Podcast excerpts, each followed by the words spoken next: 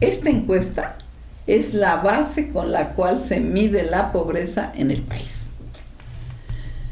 La encuesta de 2022 es la primera que se hizo después de la pandemia y lo que hay que tener en cuenta por los resultados que, que se indican, que son después de la reapertura económica, pues nos están mostrando que ha habido una recuperación de los ingresos en los hogares con respecto a 2020.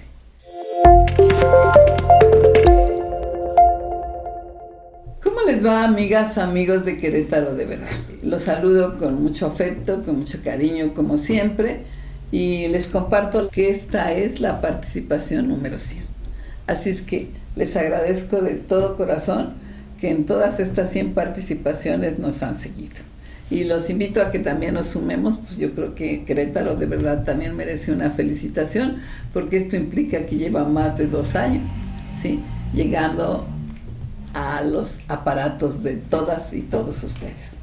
Bueno, nuestro comentario de hoy es en relación a que el miércoles 26 de julio, porque ya estamos en agosto, se dio a conocer la encuesta nacional de ingresos y gastos de los hogares de 2022.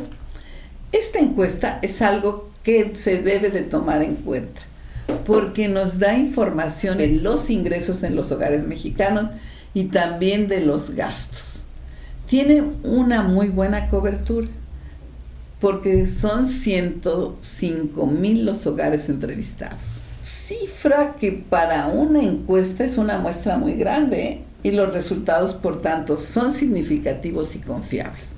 Esta encuesta se realiza cada dos años y se hace con cuestionarios largos y detallados. Y les dije 105 mil.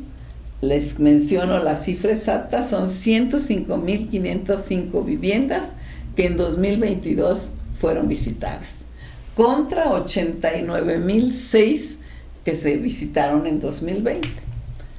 Esta encuesta se viene haciendo desde 1992 y permite un análisis comparativo y conocer la evolución de largo plazo de los parámetros con los que se trabaja.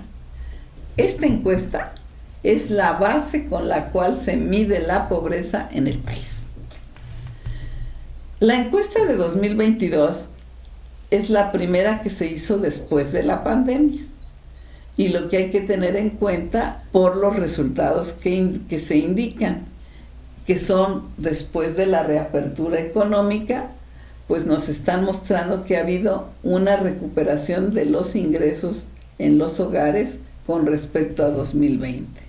Se hacen otras muchas encuestas, pero esta de ingresos y gastos de los hogares permite la medición multidimensional de la pobreza, que es un ejercicio complejo pero significativo, ya que si se hace bien nos da un retrato nítido de las inversiones socioeconómicas de los hogares mexicanos. Los resultados de esta encuesta demuestran que somos un país hoy menos desigual que al inicio de esta administración. Esto dicen muchos que no es para echar las campanas al vuelo, que porque apenas estemos como un apunte o una tendencia a la recuperación del ingreso. Los que hacen encuestas siempre nos dicen que sus resultados nada más son una fotografía en cierta situación, pero no representan el proceso completo.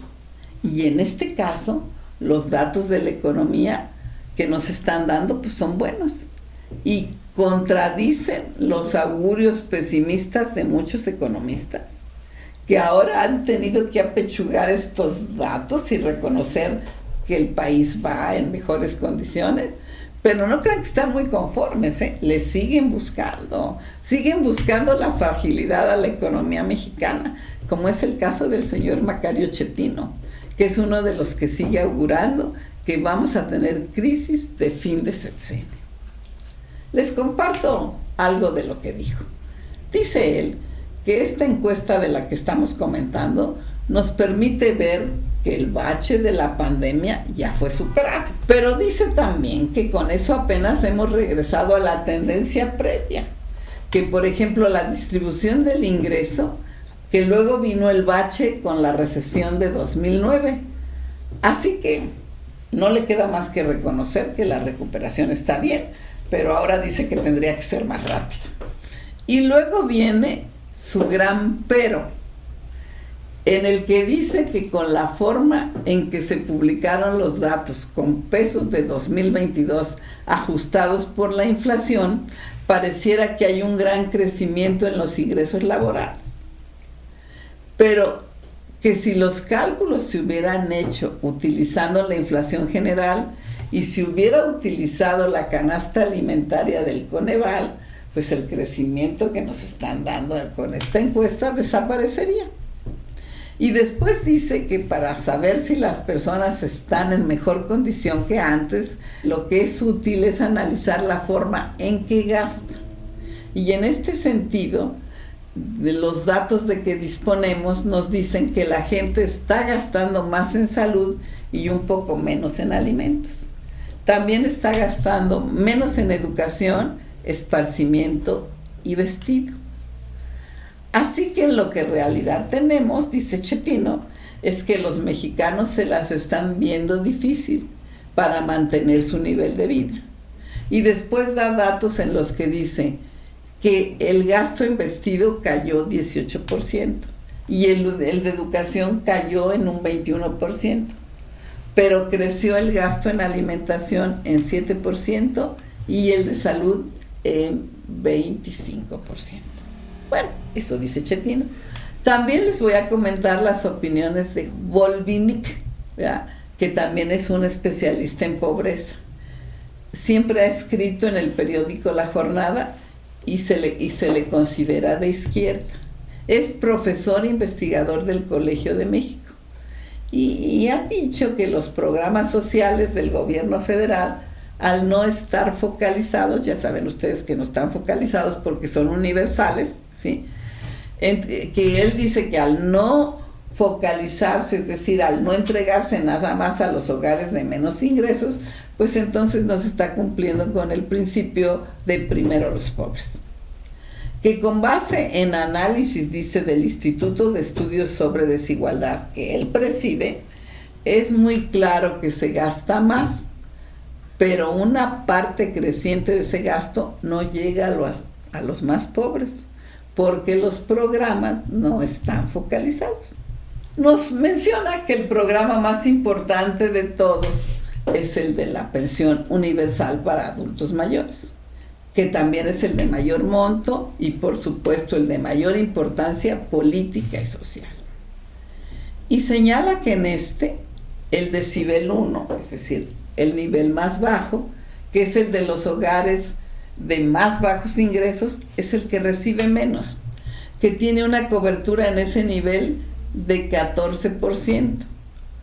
Cuando en los niveles, hagan de cuenta que van subiendo los escalones por niveles económicos, cuando dice cuando en los niveles 5, 6 y 7 llega a 22 o 23%. Menciona también que en el decibel 10, que sería el, de ingresos más altos, están cobrando la pensión 19%. También nos explica que la política de proteger a los adultos mayores está muy bien, pero que en México somos todavía un país solidario y muchas personas de 65 años son acogidas en los hogares de los hijos. Y con esto señala que faltan programas enfocados a la pobreza en la niñez y que habría que hacer algo al respecto y después hace una observación que demuestra que las cosas no andan bien. Y dice que en el 18, en el 2018, 23% de todos los hogares, 23% de todos recibían los programas sociales. Esto es dinero en efectivo. Y todos esos hogares pertenecían al nivel 1 y que sin embargo en el 22 ha disminuido un 9%. Y mientras que aquí disminuye un 19%, en el decil 10, que en el 18 el 2% recibía las transferencias de los programas sociales, en el, en el 2022 ha subido al 8%. O sea que si son ciertos estos datos, lo que nos los que se están poniendo muy listos, ¿verdad?